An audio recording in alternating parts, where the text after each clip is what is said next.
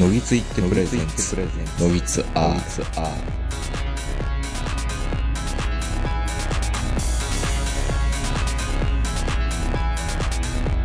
どうも皆さんこんばんは、東横名人です。えー本日も4月中旬同日、東京我が家からお届けしております。お相手はいつものように私、東横名人と、今日もズームで長野からこの方です。はい、こんばんは、坂本です。ちょっと前に、あの、人間ドックに行った話をしていて、はいはい。まあまあまあ40代後半に差し掛かろうとしているので私もあのいろいろ体にガタが来るはずで胃カメラを飲んだことがないから胃カメラをまず飲んでいかなきゃいけないんだろうであとは脳ドックとかね、うん MRI とか取ったりとかちょっと定期点検してみたいなっていうのもあり行ったんですけどもともとやっぱりちょっと体格が良くなりすぎているんで、うん肥満、 肥満気味になりかけてる、なってるんで、あのー脂肪肝とかね、肝臓の数値がよろしくないとか、いろいろ言われてるわけなんですよ。10年ぐらい前からコレステロールが高いなーってことをずっと言われているんですけど、坂本さんはコレステロール高いとかって言われた経験ってないですか僕はね、うん実はコレステロールが、あの、その、平均というか、うんなんか基準値みたいなのが下と上からあるじゃないですか。例えば40から100。そう。そう、コレステロール量みたいなんてありますよね。うん。あれのうん。加減よりさらに低いっていう。加減より低いの。そ加減低かったらどうなるんだろう。どう、特にまあ何も言われないですけど、ちょっと待ってくださいね。う。 やっぱり手元にあるんやな。偉いな。 僕も今。そうですね。なんかね、うん。総コレステロールっていうのが大体基準値。これ基準年齢によって違うのかな150、 ?130。 150から219って僕のやつは出てますけどね。うん。うん。僕はね、まあ僕も大体140から219みたいなうん。まあ近いですよ基準ね。値でうん。 100ぐらいですね。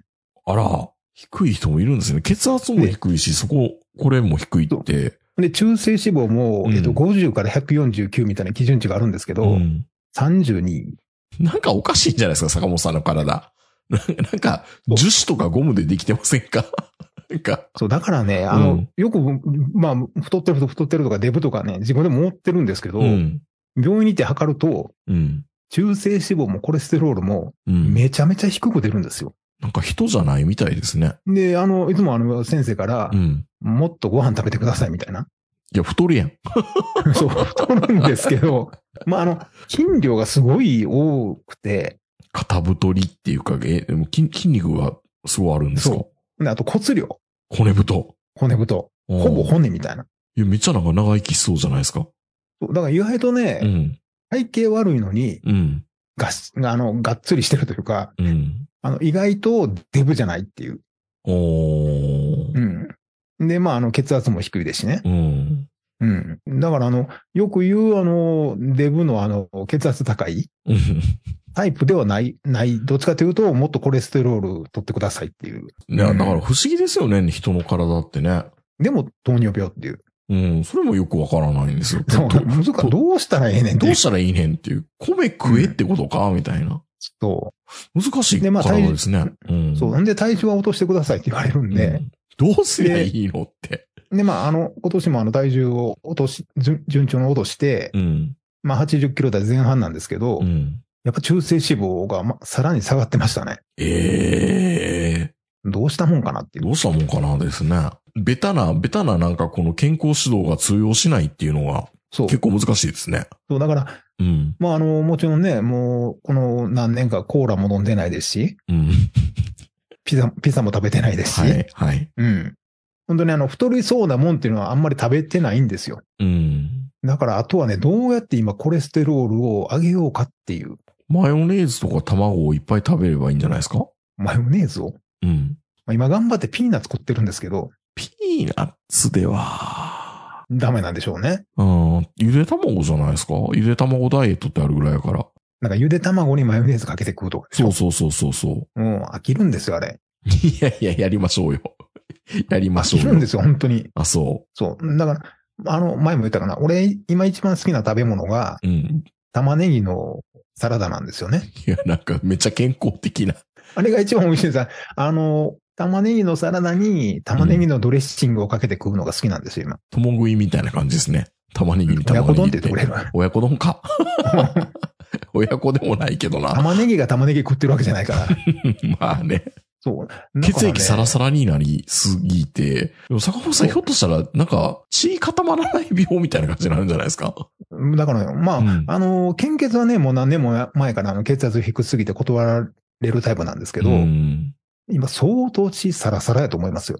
玉ねぎ効果で。うんほー。いや、で僕は、ちょっと、うんなんでこれ人間ドック行ったかっていうと、うん。これをきっかけに、その成人病の対応の内科みたいなのあるじゃないですか。はいはい。そういうところに行けば、うんまあもうちょっとちゃんと真剣にいろいろ取り組むんだろうと思ってうん、行ってみたんですよね。ほんならまあいろいろ検査、やっぱまだ精密検査されて、コレステロールが僕はめちゃめちゃ高いんで、今。一旦薬出そうかって言われたけど、いや、ちょっとそれは薬嫌だからっていうので、ちょっと置いてけぼりにすると、LDL コレステロールっていうこの悪玉コレステロールの値が、はいはいえー70から139の間が通常なんですけど、185って結構な数字なんですよ。要治療みたいな。んで、頸動脈にエコーを当てられるんですよね、超音波を。はいはいはい。で、頸動脈に、要は血管に、プラークっていうかなんかまあ、プラークって歯で言うとす白素っていうか思考みたいな もんですけど、血管にまあ壁が出来上がってきて、そのだんだん壁血がが通らんようになってくるやつ、そね。うそうそう。で、それが通らないようになるから血圧も高くなるし、う。うん。血圧はまあそこまで高くはないんですけど、まあそのプラークの厚みが1.5ミリ以上になると、かなりリスク高くなるっていうことを言われていて、まこれあが厚み測る。 LDL コレステロールってやつだそうなんです、そうなんです。それで、あの、血管がどんどんどんどんなんか動脈硬化を起こすみたいな、動脈これは硬硬化とか、そ俺の方の基準値では70から139の間に入ってればいいっていう。う。そうですね。100同じですね。僕も70から139で。で、それで139を超えてるわけ。 185ですから。うーわ、太ってるっていうか、なんていうか、もう、血管詰まってるやん。そう。 で、まあ、俺要、要治療1個ポ手前ぐらいの数値だったんです厚厚みを調べると。俺の方がそこね、うん。米印がついてて、うん。測定不能みたいな。 60 62になってる。ああ。基準、基準、悪玉コレステロールも少ないと。そう。まあ下手したらもうな、血管の壁薄いんちゃうっていう。血管破裂するんちゃうかみたいな。いや、これも低すぎるとダメなんですよね、そうなん本で当す、はそうなんね。です、そうなんです。だかうらコレステロールは別に、あの、善も、善玉悪玉って言ってるけど、両方ないとダメなんですよね。うん。。うん。というん話はするんだけど。悪玉やからおらん方がええのかって言ったらそんなわけじゃないんですでよ。はない。適切な値の中に。これがこれ以上熱くなるとダメだし、まあ下げていかないとダメだしっていうのでう、ん。軽動脈のエコーを取られて、あ、厚みこうやって調べるんや、みたいな。まあいろいろ調べると、健康指導はまあ今週行ったんですけど、また病院にね。まあその前にいろいろ調べたら、コレステロール減らす食事をしなきゃいけないっていうのを真剣にやるとどうなるのかっていうのを試してみないといけない。で、そうなってくると、魚介、魚類をやっぱり食べなきゃいけないっていう話になって、うん今ってこう、テレワーク、まあ在宅は今週3か4ぐらい在宅なんで、昼ご飯は大体外に食べに行くことが多いんですよ。地元のね。でも意外と皆さん思い出してほしいんですけど、地元のご飯屋さんってやっぱ洋食屋さんばっかりになるじゃないですか。気ついたら。昔の定食屋さんがないですよね。そうなんですよお。かずを取るような。そうなんですよ。そういうとこ行きたいんですけど、毎度食堂とかないの。毎度大きに食堂ね。うん。田舎に行ったら結構あるけど、うちの地元に全然なくって、うんまあそっから大変ですよ。あの、魚定食を出してくれる店を探す旅が始まるんですよ。そんなん今時出してるので、夜は居酒屋やってるとか。そうなんです。そうなんです。だから今ね、近辺で2軒しかないんですよ。うんで、もう1軒は今日行ったら多分、居酒屋が昼営業やってたんですけど、潰れてしまったかもしれなくて。で、もう1軒は、え、ここの店やってたのっていうような、何も看板もほとんど出してないし、あの、ずっと、え、ここ誰が行くんやろこの居酒屋みたいな店が昼営業やってたんですよね。で、そこをようやく開拓して、はいはい。二日に一遍ずつ行ってたんですよ。で、まあでも、まあ結構居酒屋だから結構いい魚を仕入れてくれてるけど、でも、そういうところって大体、サバか、ホッケか、鮭ぐらいしかないじゃないですか。うんだからもうちょっとバリエーションないかなっていうのもあっていやまあ、三つあるやん。あ、サンマもあった。四つあるやん。まあでもサンマも、最近のサンマってめちゃめちゃ小さいじゃないですか。不良やからね。そうなんですよ。大戸屋行ったら、僕サンマ好きなんで、うんサンマを頼もうとするんですけど、あまりにも小さすぎるからかもしれないんですけど、今最近大戸屋は、サンマの季節は、サンマもう一尾追加 400円みたいな、2匹食えみたいなシステムになってますよ。あ満足せえへんやろ一う匹じからゃ全然満足で小きなさいいかからら。。昔のサンマってもっと大きかったけど、そうなんですよ。だからもう、そういう魚業になってますね、今僕の昼は。サンマって高級魚ですもんね、今。うん。だって、サンマ食ったら1000円超えることがありますからね。もう、いやもう、もし今の時代に山田太郎がおったら家破産ですよ。サンマ、そうね。うん七輪でよく焼いてましたから ね。そう。もうサンマしか食われへんからみたいなイメージでしたけど、いやいや、そんな、太郎くん贅沢な。 そう。まあ、いわきは食えるでしょうけどね。ね。いや、で、魚は僕すごい好きなんですよ、もともと。空気階がないだけで。はいはい。うん。こう、サンマをね、どう、サンマじゃないな、その魚をどうやって、魚食える店をどうやって開拓するのかっていうので、逆にちょっと楽しくなってきました。スーパーに買いに行ったらダメなのえ、焼くの手間じゃん焼いてるやつないの焼いてるやつって言うんだったらコンビニ行って、うん。サバとかホッケ買うのがいいんじゃないですかね。あれ結構美味しいですから。でも結構賞味期限が長いから、いっぱいなんか添加物入ってんやろうなと思ったら、なんかちょっと買うん嫌になりますけどね。まあでもコレステロールを下げるだけなら、うん。玉ねぎのサラダの方がいいんじゃないですかね。そうなんですかうん。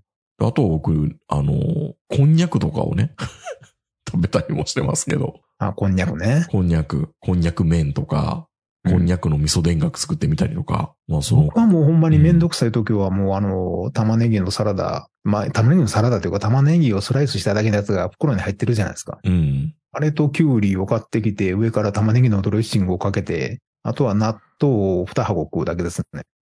なんかすごいストイックな食生活してますね。いや、ストイックというか、一番それが美味しいから。えーっと、納豆食べるときは、あ、でも。もその、前言ってましたよね。うんダイレクトでそのまま食うって言ってましたもんね、坂本さん。そう。だから米そのの箱袋のとか中でガーって混ぜておろし、おろし納豆をね。うん。で、それを2皿食う。2皿っていうか2つ。そこにパン食べたりとか、ご飯食べたりし。あ、ないないいないない。まあ、こんなことやってるからコレステロールが足りんようになるんでしょうけど。ほんと真逆ですね。そうですね。だからね、もう最近ね、本当にね、頑張って食べないと、うん。マクドナルドとか食べれないんですよね。いや、食べたらいいやん、普通に。 いや、だから、頑張って食べようって思わないと、昔やったらもう、気がついたらなんか、あれ左手にフィッシュバーガーみたいな感じやったじゃないですか。 はいはいはい。そうじゃないの。うんそうじゃない。もう、あの頑張って、うん今日はマクドナルドでサムライマックを食べようって、うん。ガッツポーズしながら行かないと、うん無理。気がついたら玉ねぎ食べてると。そう。だから食べるぞってこう気合い入れないと肉とかカレーとか、うん。なんか好きやとかも最近ハードル高いから、え、な、な、それはもう自分の体が受け付けないってことなんですかえつけないっていうかなんうか、ん。ボリューミーなもんってめんどくさいじゃないですか。噛むのが。いや、ななんかもう死ぬ直前の人みたいになってませんかや大だか丈ら夫ねまあ、なんでなんでしょうね。だからそんなにあの、モスバーガーとか、サムライマックとかうん。を食べたいっていう欲がないんですよね。飽きたっていうのもあるのかな。あー飽きたんですかね。うん、で、今んところサラダはうん。飽きてない。まあ変化つけれるからかな。ブブロロッッココリリー。ーは飽きましたたけど、ああ。ブロッコリーは2年ぐらい続けてさすがに飽きたんですね。うんう。ん。まあ中に虫がおるっていうのも原因ですけ 。どそれずっと言ってますよね。でも、でももうあの玉ねぎのスライスにこのチェンジしてからは、うん玉ねぎのあのスライスが入った袋あるでしょスーパーで。あるあるある。いや、あなれんをかも3うつ、ぐらい、食っ3つぐらい買ってきて、えそれ、食ってる途中で涙ボロボロ出てこない、来たりしないんですかそんな食ってたら。うん全然ないよ、そんな。袋のやつは。え、だいぶ水にさらされてるから、うん。そなうい。そうんだ。ないない。で、あうの、んキュウリのスライスと、で、まあ気が向いたら、あの、ミニトマトをぐらいうん。うん。つけて、ひたすらもうあの、玉ねぎのドレッシングをかけて、なんかでも、体冷えそうですね。そうですね。うん。あと、玉ねぎのドレッシングは、うん。僕、今までずっとあの、ドレッシングを探す旅に出てたんですけど、5年ぐらい。鶴屋のドレッシングで決まりもとうか、つそういうこと。もう、つるやのドレッシングで決まり。一択ですか確か僕も鶴屋のドレッシング、この前軽井沢行った時買いましたけど、うん。美味しかったですね。つるやで売ってうんる、つるやオリジナルうんうのん290円の玉ねぎドレッシング。うん。これに出会ってから、うん。もうこの玉ねぎのサラダがすごい美味しくなりました。玉ねぎに玉ねぎかけるんだ。そう、玉ねぎに玉ねぎがかけるってい。そうれ正しいのかな何が正しいとか、その、わからないけど、いやいや、なんか、玉ねぎ、玉ねぎドレッシングって、いいのかな、いいのかないいでしょいいのかな美味しいから。美味しいからね。うん。だからそれ、もう言うたら結構量多いんで、うん。もう本当にあのボールいっぱいなんですけど、うん。それが晩ご飯みたいいや、まあ、その置き換えでそういうの食べるって、例えば今最近だったらコンビニなんかでも売ってるけど、無限、無限キャベツの素とか。うんああいうのにはいかないんです かな。キャベツがそんなに好きじゃないからね。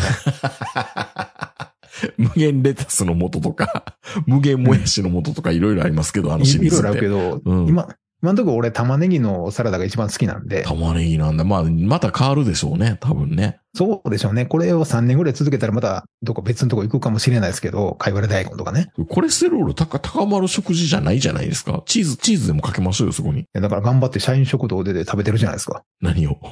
何を。蕎麦とか。そばとか。いやいやいやいや。健康やな。なんか、もうもっと油っぽいもん食べてくださいよ、なんか。なんか心配になってきますかもピーナッツピピーーナッナッツ。ツピーナッツ。もうね、なんかね、フライパン汚すのが嫌なんですよ。あ、そう。うん。もう袋から出して、ボールにボーンって。そう。だからね、あの、たまにあの2ヶ月に1回ぐらういん通販で551の豚まん買うんですけど、うんうんうん。豚まんが一番楽なヘビーな食事ですよね。豚まんで。うん。ああ。あれをね、あの、チンするだけで肉が食えるっていう。肉か。まあ肉やけど。うん。ええいやだからね、本当ににね、もう、ん僕にとったらね、うんおそらくその半年に1回ぐらい行く、うん。元っ腹のキャンプの時が一番豪華な食事っていう、ちょっと待ってください。あれ、あれでうんあれでうな、あれでううなぎ洗ったりとか。うなぎやったりとうかん、肉焼いたりとかするじゃないですもか。うなんか、焼肉っていうか、そう、肉野菜炒めみたいな感じのバーベキューですけどね。いや、でも大体まあ、キャンプが一番豪勢っていうのはよくあるです。まあね。うん。まあいっぱいあの、体動かしてるから、うん。全然食っても罪悪感ないしね。まあ、だから、あの、玉ねぎおすすめですよ。コレステロールを下げるんであれば。そう、そうなんですね。うん。もう下がって下がってしょうがないから。それ坂本さんから言った回数が極端なような気がするけどな。まあ僕はね、なんか体入れ替えてほしいですよ、僕は本当に。まあ、あのー多分ね、家計もあると思っていて、なんか兄貴も母親も高いって言ってたから、多分、高い目なんだとは思うんですけどね。まあ、それまあで、それは、うん、多あの分、だって僕は太ってる時から血圧低かったですからね。うーん、うん。なんか得意体質みたいな。いや、で、坂本さん聞きたかったんですが、うん坂本さんって魚食うんですか 食わなさそうだな。あ、あの、刺身刺身、と叩き。叩き。うん。そもそも、長野の人って海なし県だから、うん。海なし県であればあるほど逆に寿司への憧れって強いみたいなんて、あのかなと思ったりするんですけどね。いや、だって、えっ、と、かっぱ寿司とか長野発祥じゃなかったでしたっけそうなの確か。まあ、新潟から仕入れてくる、来てくればいいってことか。で、マグロとかは、うんあの、消費量って言ったら山梨と長野ってめちゃめちゃ高いんじゃなかったでしたっけもう、この、この赤、赤魚への 渇望がすごいんだ。そう、だからね、あの、の、まあう、ん。鶴屋とか行かれてもわかりますけど、うん意外と魚がすごいですよ。ねえ。まあ、日本の国が狭いからなんとかなるっていうのもあるんでしょうけど、まあね、朝取ったやつ、もう昼には長野に来てますからうね。ん。だからまあ、あの、本当にあの、長野の人はね、魚ものすごい好きなんですよ。ええいや、本当に今もうずーっと僕なんか、もうある、ある程度なんか病気にかかったようにず一個のことやり続ける タイプなんで、結構ずーっと近辺でどういうお店があるのかっていうのを毎日調べてるんですけど、今日どこ行こうか、みたいなんで。で、もうずっと同じとこ行くと、やっぱり今常連しかいない店になっちゃってるんですよ、そこって。で、看板も出してないし、うんで、いよいよ持って2週間ずっと2日おきに行ってたら、常連に声かけられまして。うんなんか最近よく来られますよね みたいなことを言われ。ああ、見つかってもうた、みたいな。店店員に声かけられるわけではなく、常連に声かけられるようになってしまって。ちょっとそうなったらすごく生き 生きにくくなりますよね。なんかね。まあ、い言いますよね、そういう人ね。うん。で、まあまあ、相席しないとダメなパターンが多いから、一元さんみんな来なくなっちゃうんですよっていう話を、その人はしてたみたいで、まあ、あの、僕はその人の前で相席、すいません、相席いいですかって言ったから、認められたんでしょうね、おそらく、じあの、常連チックには。 おそらく。コロナで、常連だけにもしときたいから、看板も出さなくなっちゃったんですね、そのお店。ああ、はいはいはうい。ん。だからますます新人が来なくなってきたから、いや、珍しいよ、こんな来来てくれんの、みたいな。店の人でもないのに言われ。 いや、あの、コレステロール対応で昼間は魚を食わないといけないっていうハードルを自分に課しているんですっていう説明をして。でもそれこそ回転寿司に行けばいいんじゃないですか、回転寿司は近所に、いや、食いすぎてまうじゃないですか、回転寿司って。まあ、そう。ああ。で、若米、いね米食うし、うん。糖質が高くなっちゃうし、それじゃダメなんですよ。回転寿司を頼んどきながら上のネタしか食わへんとか。そういう人いるみたいですけど ね、たまにね。回転寿司もちろん近所ないんだよな、池袋まで行かないと。今調べるとやっぱあの、かっぱ寿司は、うん長野県長野市が発祥ですね。ええうん。意外。で、しかもう、ん、長野の人って、うん、やっぱりもともとはやっぱりその魚、海海がないからねうん、魚がちょっと苦手なところもあったんで、うん。一番人気があるネタが、卵。サラダ、 サラダ、サラダ、サラダ巻きサラダ巻き。サラダ軍艦。 えー、サラダ軍艦って何が入ってんねやろカニカマとかかななんかマヨネーズみたいな、なんかちょっと、なんかああいう白っぽいので、はいはいなんはいかいろんなもんをあえたようなな、んかぐちゃぐちゃってしたやつですよね。そう、ぐちゃぐちゃっとして、もうちょっとなんか、某番組に行ったら、こんな見た目のものは食べたくないみたいなこと言われそうな寿司やん。うん。ジョブ、ジョブチュー ンそうとかでね。でうもん長野では圧倒的にサラダ軍艦が大人気なんですよ。ああ。不合格、不合格、不合格まあ俺は食ったことないけど、僕も食ったことないっす。見た目悪い から。うん、僕もそうです。これは食べる気にならないって。でもね、もう長野の人はサラダ軍艦なんですよ。そうなんですかうん。いえ、意外。へもう圧倒的。っえ。ていうか長野県だけらしいですけどね。あ、出てきますね。東洋経済に出てきましたよ。そう回転寿司あそうそうでやたらサラダ軍艦を頼む、長野の謎って書いてある。そうなの。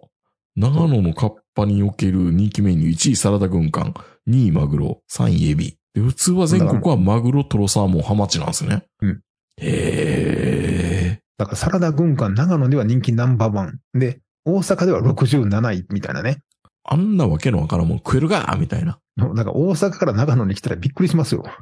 サラダ軍艦か。うん。まあでも魚はね、やっぱりね、ものすごく好きなんで、うん。特にあの年始年末、うん。長野のスーパー行ったら、もう魚とカニが山ほどあるんですよ。まあ、タイを食べたいのかなめでたい。うん。まあ、タイももちろんやけど、カニがすごいですね。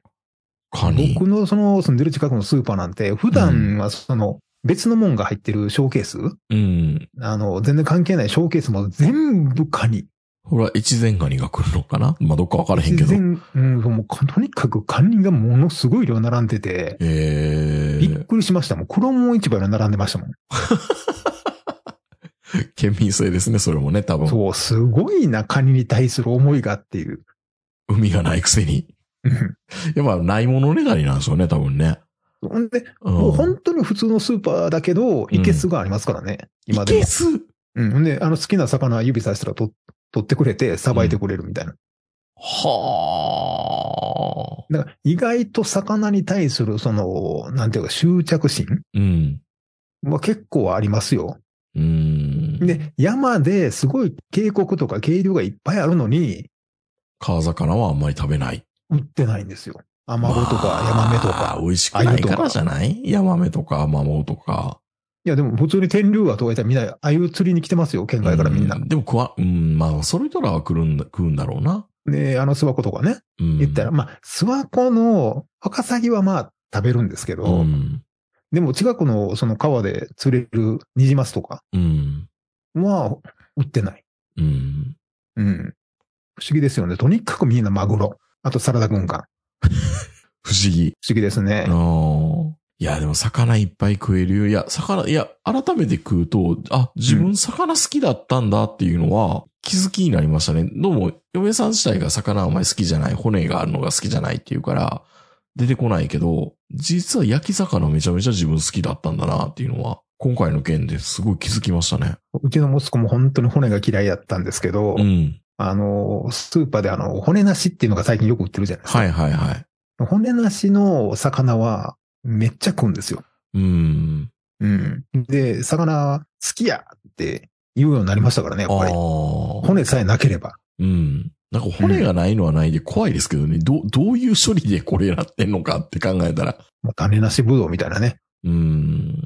なんかもしかしたら骨のないまま泳いでんちゃうかっていう。怖い怖い怖い怖い怖い怖い怖い怖い。薬品につけてなのとか。うん。うん。まあ、あとはあの、アニーに気をつけないとね。うん。うん。痛いからね、あれ。うん。いや、なったことないからあれだけど。俺もなったことないけど、怖いじゃないですか。だって、ホッケとかって生で絶対食えないって言いますからね。まあ、基本焼けばいいんですけどね焼。けばいい、焼けばいいけど、だ焼いてても大丈夫なんかなって思う時あるじゃないですか。サバも。焼いて、うん。あれ、冷凍はダメなんでしたっけ冷凍でもダメなのかないや、完全にやっぱ焼かなきゃいけないのかなあそれををひたすら焼くと。ことですね。うん、そう。それを言い出すと多分、もうこんだけ魚食べるようになったら、どっかのタイミングでアニーにやられちゃうんじゃないかなと思って、ちょっいやと大それ丈夫はでしょ。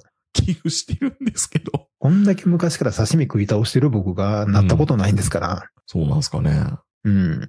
そうなんお刺身も好きなんですけど、すぐ食べちゃい終わっちゃうから、あんまよろしくないなっていうのもあって。魚ってやっぱり食うのに手間かかるじゃないですか。うん。うん、それがいいんですよね。箸をコネコネしないといけないから。で、いかに綺麗に食べるか、みたいな。ちょっと自分の技量も試されてるみたいなのもあり。まあ今日もサバを食べてきましたけど、お昼は。あサバね。うん。サバってそんな美味しい。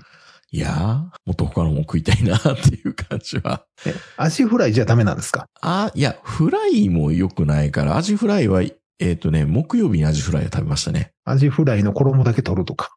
いやいや、そんな、 それは衣をできる、できる栄養マンみたいに。やめて。もうそんな、それはもう素直に食べます。アジフライ美味しくいただきましたよ。美味しいアジフライ。まあ。大変ですね。でも魚。そうなんですよ。魚って、ある意味もう贅沢品ですからね。そうなんです。だから高いんですよ。で、いかに自分が今まで養殖にまみれてたのかっていうのを考えると、養殖楽ですもんね。食べに来る分に関しては。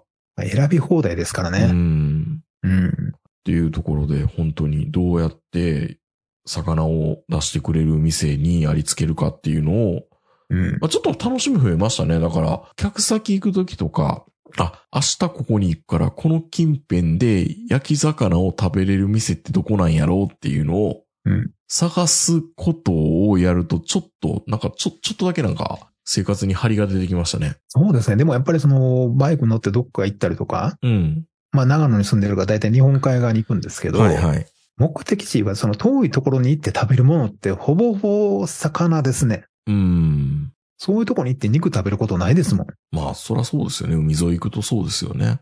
まあ、東京行ったらね、うん。その有名なハンバーグとか食べたいとかちょっと思いますけど、はいはいはい。基本的に日本で旅したら魚ですからね。そうですよね。うん、和歌山でも高知でもどこでもそうですけまど、あ、非日常なものが魚になっちゃってんのかもしれないですね。今から考えたら僕らは。そうですね。船盛りとか。で、まあ、人気出るじゃないですか。和歌山のトレトレ市場とかああいうとこ行って、こう、マグロの解体ショーとかうん。うんうん。マグロの解体ショーみたいなみんなこのね、スマホで撮ったりとかして、わーって言うけど、うん、うん。南大阪行って牛、牛の解体ショーとか見たいっていう人いませんもんね。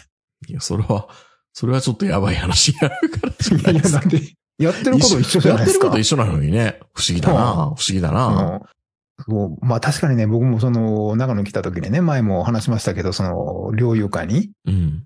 あの、ついて行って、うん。目の前であの、鹿を裁くのを見てたんですけうど、んうってまあなかなかショック。ッキング、ショッキングでしたよ。うん。まあ今でもあのスマホにその写真は残ってるんです けど、今見てもやっぱり、それ見た後に、その、鹿肉食うのって結構勇気いりますからね。もう命をいただく事業みたいな感じになりますからもうね。生まれて初めてちゃんといただきますって言いましたもん。ああ、ちゃんとね。そうなんですよ。だから本当に、あの、焼き魚をどうやって食べれるのかっていうのを、サバアジ、うんサンマ。サンマ季節選ぶから今出てるのは冷凍サンマなんでしょうね。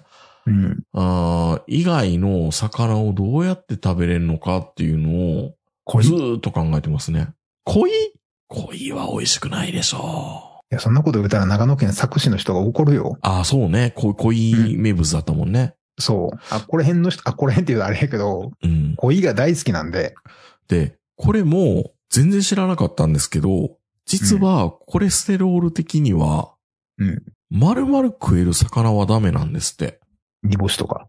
そう。なぜかわかりますかっていうのわかんは、ないコレステロール高いのって、卵ってすごい栄養食だけど、コレステロール高いんですよね。うんでそれと同じく魚卵系もダメなんですよ。イクラとか、高そうですよね。はいはいはい。って考えると、ジャコとかもダメなんですよ。で、ジャコに肝臓、ホルモンとか肝臓系の部分って当然部位あるじゃないですか。うんだから、シシャモとかも腹綿みたいなとこあるでしょはいい。丸々食べれる魚はダメなんですって。ジャコとか。じゃあ僕は、うん。コレステロールを上げるために、うん。卵とイクラと、うん。シシャモと、シシャモとジャコと、をひたすら食ってりゃいいの。いいかもしれない。あ、でも僕あの、大根おろしに、うん。ジャコ。ちりめんじゃことか入れるやつ、うん。大好きなんですけど、うん。いいんじゃないあですかれね。に、まあ、あれをご飯にかけて食うの結構好きなんで、あれをひたすら食ってればいいんじ ゃないですか。まあ、小さいけどね。うん相当量食わなあかんっていう。相当量食わないといけないのと、逆に塩分過多になって大丈夫かなっていう懸念もありますけどね。今俺週に1回ぐらいあの、セブンイレブンの種ぬ、種抜きカリカリ梅を食べてるから、あ、僕めっちゃ今、セブンイレブンの 梅、種なし梅を食べてますよ。あれうまいよねう。まいねあれダイソーに種の入ったやつは売ってるんですけけど、うん、食いにくいねん。塩分過多なんじゃないかなっていうのはすごい心配ですね。セブンイレブンのあの種なしのカリカリ梅はう、ん。食べやすいじゃないですか。ちょうど食べ半やす分い。ぐらいになって食べてや。すい。うん。でね、微妙に量ひ少ないんでう、ん。あっという間に一袋なくなるんですよ。 1日2回ぐらい買いに行くでしょ。 そう。カリカリカリカリ、今、今も目の前にあのまだ、もうあり一ます袋あかるんですけど、ありますかうん。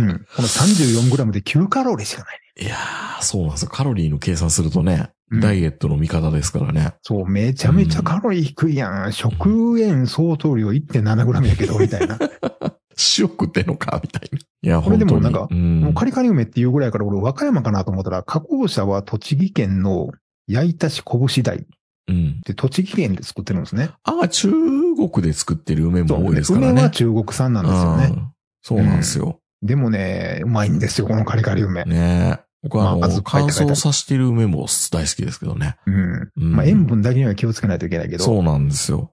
まあ、ということでね、魚はどう美味しいものを食べれるのかっていうのを ずっと研究することがちょっと今日課になってるんで、今年はま家あでとにかく魚を作って旅るかも行しれないです先けど、とね。いうか、う奥さんと海沿いに行っては魚食ってくださいよ。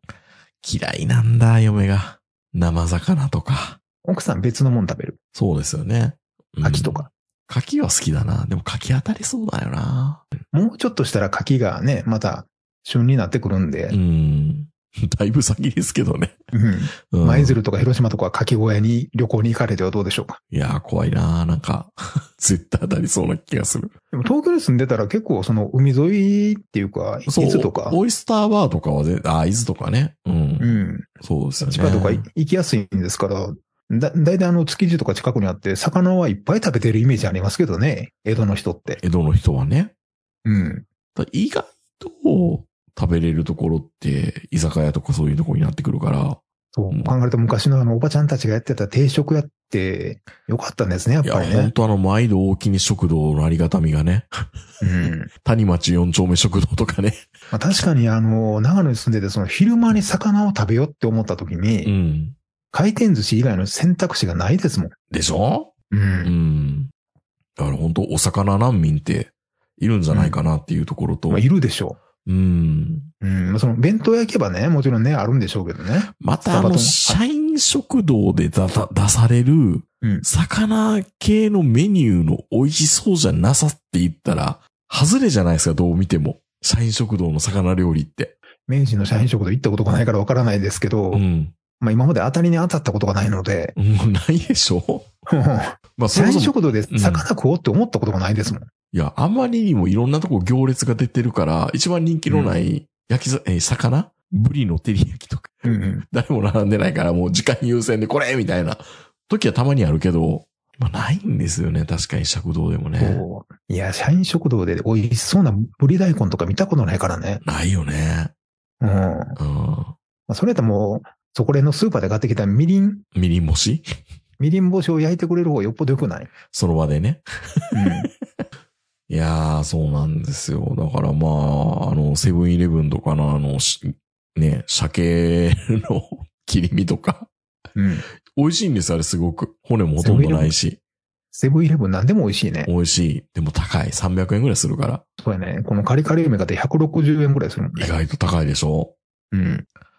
まあ、ということで。うんまあ、半年後ぐらいにだいぶ数値が下がってたらいいなと思いながら生活してるわけですけども。まあ、僕は今あの糖尿病であの3ヶ月に1回かかりつけの医者に行ってるんですけど、はいはい。このスパンがちょうどいいんですね。 3ヶ月ぐらいがね。そまあ、人間がこう細胞入れ替わるのって、う。うん。ようやく見え始めるのが3ヶ月目ぐらいっていうのかな。ターンオーバーとは言わないけども。半年になるとう、ん。ちょっと、まだもうちょっとあるかっていう感じになってくるじゃそうないですそうか。そうそう。体重落とすにしても3ヶ月は確かにう何んうんでも3ヶ月って結構ね、あの、頑張らなあかんスパンなんですけど、でもあの、長くもなく短くもなく、そうですね。ちゃんと結果も出てくる、なんか体重2キロ落とそうと思ったらちゃんと落ちる。うん。まあう3んキロぐらいはい数字に出てけくるるかな。うん。そう、数字に出てくる、その期間が3ヶ月なんで、うん。今の僕のその、いろんなその、まあ数値とか、体重とか、ちょうどいいですね。3ヶ月に1回っていうのが。じゃあその3ヶ月のために、丸ごと魚をいっぱい食べてください。ちょっとコレステロールをね、上こげれ以ていき上ますよ上。げるためにね。うん。はい。ということで皆さんの健康状況いかがでしょうかみんな健康そうな気がしますけどね。このコレステロール値聞いてみんな引いてるかもしれないです。あの僕ら二人、あの、両極端なんで、そうですね。確かに。ここまでそうだったのかってちょっとびっくりしました。はい。ということで皆さん健康には気をつけましょう。それでは皆さんおやすみなさい。さよなら。さよなら。